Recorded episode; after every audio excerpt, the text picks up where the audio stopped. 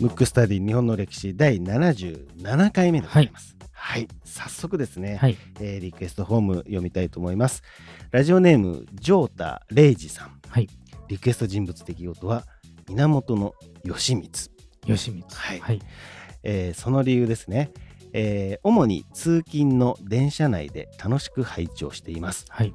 神奈川在住の40代会社員2人の男の子の父です。はい。40代会社員ということは僕らとお同じ世代ですね。同世代ですね、はい。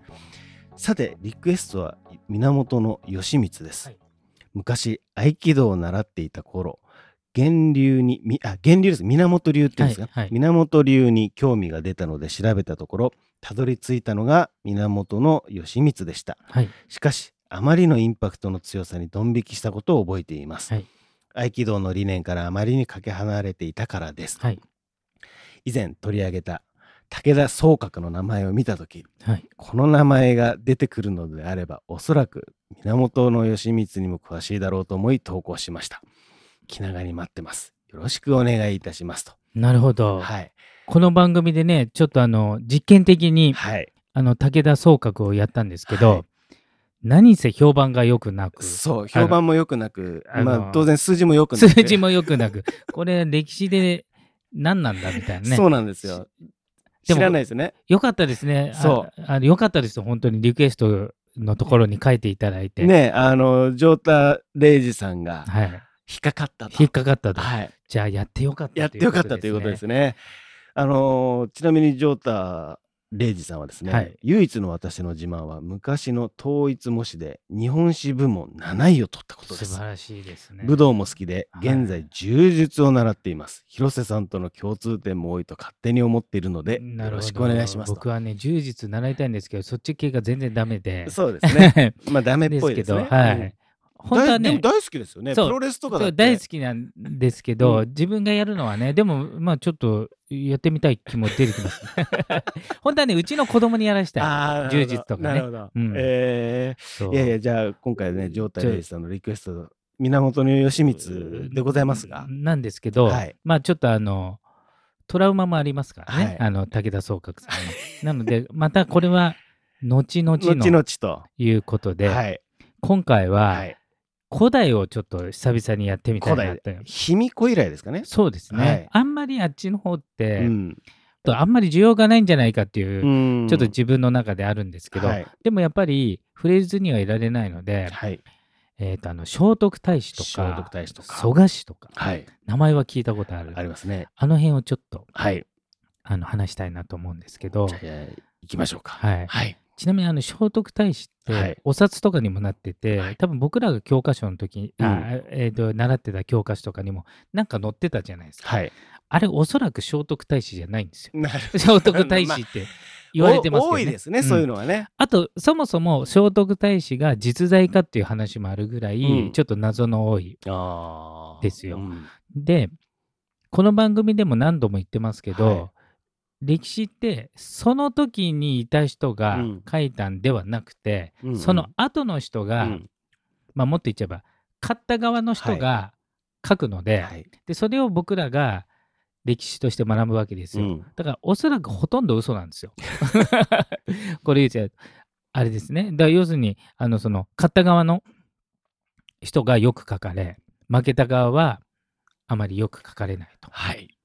よくあることですね。よくあることですね。で日本の歴史の古いものっていうのは「古事記」とか「日本書紀」っていうのは聖徳太子よりだいぶ後の時代にうんうんうん。できてるんですよ。聖徳太子の時代、うんはい。聖徳太子側が当時はちょっと弱かったんですね。で聖徳太子側っていうのは何かっていうと、はい。まあ、常に権力闘争っていうのが行われるわけですよ。うん。あの古代でも現代でもね、はい。で天皇がいて次の天皇になるとかそういうので、まあ、争いが起きるんですけど、そこの周りに、えー当時としては豪族、うん後々の貴族がこうついてるわけですよ、はい両派。うん。で自分の、えー例えば娘がうん産んだとか親戚だとか、血縁が近い人を次期天皇に推すわけですね。うんうん。でその周りに豪族がついてるんで、はい。常にこう2つがあるわけですよ。うん。まあよくある構図ですね。よくある構図。うんで初期の頃蘇我氏の一族の中に聖徳太子がいるんではい。蘇我氏と聖徳太子はまあ一体一体ですね、聖徳太子がいるとして、うん。うんでもう一つは、えー、と天皇の子供たちとうん。物部氏っていうのがいるんですよ。ああ、聞いたことある。物部の守屋っていうの人がいるんですよ。はい。で当時はうん物部氏っていう方が力が強かった。うん。蘇我氏の方がちょっと弱かった当時は。でそこに聖徳太子が。はい。で物部氏は、まあ、当時一番力を持っててうんしかも軍事、軍隊をこうの長官やってたり、はい軍を握ってたわけ、うん。そうすると最も強いうん。わけじゃないですか。で大臣だったのが一応蘇我氏ですけど、まあ、はい軍事を持ってたもの。でこう対立して、うんでさらにこの対立の時に物部氏は昔ながらの土着の宗教っていうんですか、まあはい。古代神道、うん。日本古来古来の宗教を、うん。まあ、持ってたと。うん。でそれに対抗する形で当時としては新しい異国の宗教うん。なんでしょう。うん。うん？仏教。仏教、うんそう中国、はいまあもともとインドですけど、はい中国から来て、うん。それが日本に初めて来ると、うん。これとさらに仏教と同じで同じタイミングで大体あの朝鮮半島の方から、うん。渡来人っていうね聞いたことあります？聞いたことありますね。であっちの方うんが先端なんですよ、うん。うん。当時中国っていうのはうんものすごく文明が発達して、うん日本はやや遅れてる時代なんで、そこから来る渡来人っていうのはうん先端のえ技術を持ってたうんり知識を持ってて、それとともに仏教が来たわけですよ。うん。それと蘇我氏とあの聖徳太子が結びついて、うん。で古くからある日本の神道と、まあ、軍事を物部氏っていうのが戦ったわけですよ。だからいあの権力闘争プラス宗教戦争でもあったんですよなるほど。で最終的うにん。蘇我氏と、うん。あの聖徳太子が勝ったんで、うん日本がこんだけ仏教が広がったわけですよ。なるほど。そういうことなんですね。そういうこと。うーん。だから当時としては本当に信仰宗教ですよ。うんうんうんうん。すごい話ですね。そうそれで、うん。えー、とそれをやることによって、まあうんそ仏教イコーはいル先端技術とも結びついてますから、うんで勝ったんでこれは仏のおかげもあるってことで、うお寺とか建てられるようになったんですけどあーなるほだからそれまではあの物部氏がまだ強かった時はうん仏教はだから異端異端宗教っていうか、んんんやばいものだぞっていうなるほど。しかも日本日本人日本国にあるもともとの宗教がああるのに、なんか変なの来たぞみたいなるほどな、ね。そういう対決なんですよ。よ。じゃあ、キリスト教が来た時という同じような構図構図ですね。で、たまたたまその仏教側が勝って、うん仏教が一気に広まって、うんえー、と今お寺がね日本に、まあものすごい数あるわもうけじゃないですか山盛りあります山ね。うんだから最初の日本最初の本格的なお寺っていうのは蘇我氏が作った飛鳥寺ってやつなんうですよ、ーん。その後聖徳太子自体が作った法隆寺、はいはいはいはい。法隆寺はちなみに世界最古の木造建築、うーん。木造って火事になったらアウトなんで、はい。残ってないんですよそうですよね。で法隆寺一部は焼けたんですけど焼けちゃうんですね。うんやっぱり。一部分うんはその当時のまま残ってるから世界最古、すごい。だからもうこれは抜かれないですよね、世界うんもう遡ることできないそうですねん。まあこれ変な話、焼けちゃったらそう世界最古じゃなくななくなるるってことですね。もうなくなっちゃうんでね、うんまた新しいの建てたところでそうですよね。残しとかないとですね。しかも地震こんだけ多いのに奇跡的に助かって本当ですよねうんすごいな。法隆寺って京都ですか？奈良ですか？京都。えっ、と奈良です。奈良ですね。うんさっき最初なんで、ね。はい。でそれを作ったわけですよ、で聖徳太でまたこれはお約束ですけどね。はい。あの流れ流れて。で聖徳太子は、うん。結局皇太子の位置で天皇にはなってないんですよ、うんうん。天皇の一族ですけど、はい。その時聖徳太子が摂政っていう、まあ、実質上の政治の中心を担ってたんですけど、うん。その時の天皇が推古天皇で、うん女性初の天皇なんですよ、うんうんうんまあ、女性だったんで、はい代わりにまあある意味ちょっと飾りチックなんで、うん代わりに摂政っていう名前で後々あの摂関政治ではい。また復活して出てくるんですけど、うん藤原氏が。うんで聖徳太子が政治の中心を担うんですけど一応その時にはい。馬子も実権を握ってたんうん。ですよ。馬子というのは蘇我の馬馬子うん。蘇我氏の一番の、はい。で蘇我氏が前世が馬子なんで、うん。聖徳太子の時代ですね、うん。なので聖徳太子イコール蘇我の馬子説もあるぐらい。本当は2人いたんじゃゃなくて蘇我の馬子だったんだけど、うん後々蘇我氏って悪者になって、うん。あの僕らが習った時は大化の改新、うん。あのこの歴史のえ番組でもやりましたけど、はい。今一子の変っていう名前になってるんですけど、うん。お何のこっちゃわかんないですね。うんあのうん大化の改新は覚えてますよね。覚えてますね。大化の会社覚えてますね。645年、うん大化の改新、うん今はね一子のなんて名前になってますよ教科書的には。変わるんですうね。んでその時に、うん馬子の子供の蘇我の恵美氏っていうのと、いその子供のイルカっていうのがいて、はい。それが馬子死んでから、うんそこに権力がいったわけですよ。うんうんうんでまたお約束のごとくはい権力闘争があって、蘇我氏と蘇我氏に力がいってたんで天皇家にも、えー力を戻そうと思ううん王子との戦いがうん一種の変なんで、うんそこで王子が勝って蘇我氏が負けたんですよ。なるほど。その人が歴史を作っあの歴史の本を書いたんで、うん蘇我氏が悪者なんですよ。なるほど。で多分うまくは相当優秀だったと思うんですよ、うんうんうん。僕は。あてかあの簡単に言うといいもの、うん。いいもの悪いものっていう言い方はちょっとあれですけど、うん。その後蘇我氏を滅ぼした側が書いてるからうんうんうん。蘇我氏をよく書けない、うん。よく書けないけど、うん。事実はそこまでねじ曲げられないから、うん。もしかして馬子のことを聖徳太子にしてるっていう説もあるぐらい。もし本当にいたとしても、うん。蘇我氏をちょっと悪く書いちゃってるんですけど、本当はね相当優秀うんでああのあ馬子はですよ、うんうん。その殺されてイルカとかは2世3世になるんで、うん。ちょっとこうねあのーうん。調子に乗ってた可能性はありますけど、馬子自体多分優秀な政治家で、うん。その時は割と日本は安定してたし、うんえっ、と教科書でね習った簡位12回とうか、ん。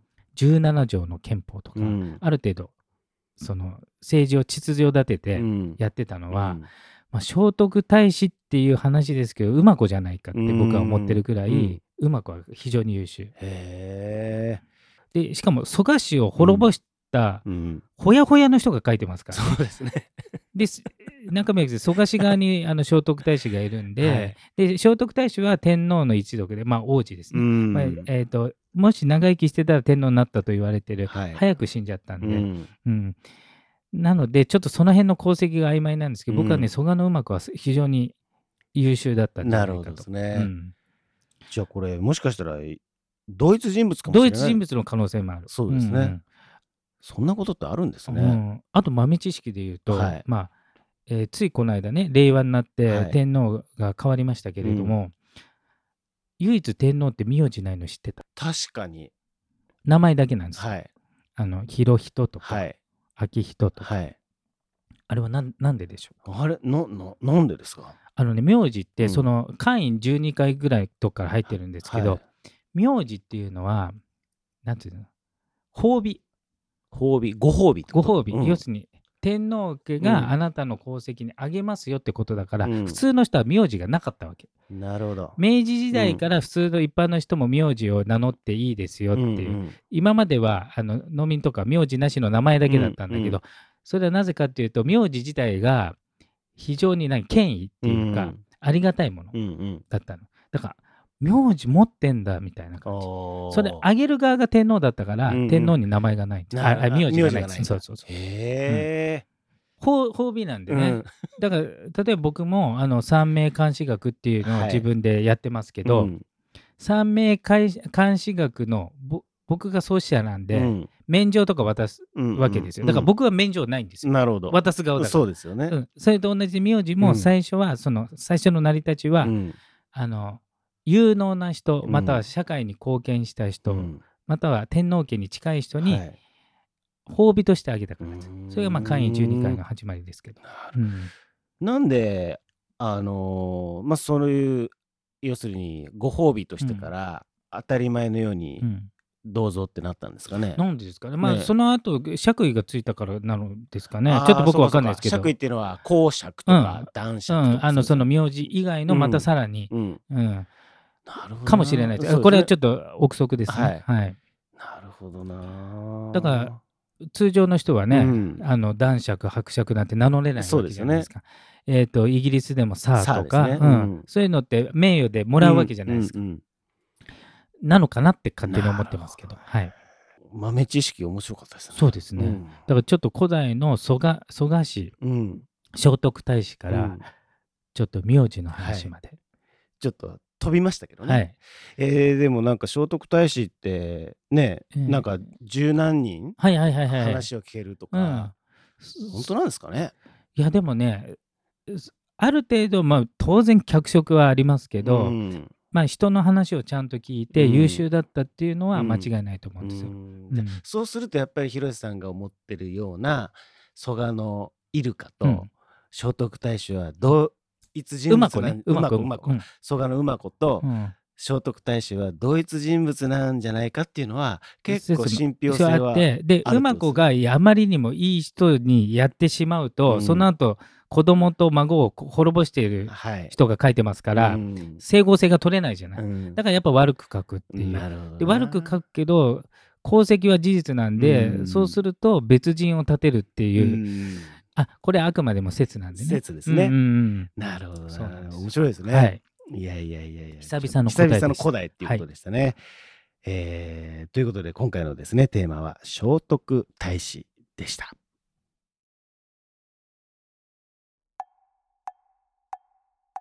むくむくラジオだべ。むくむくラジオだべむくむくラジオだべ。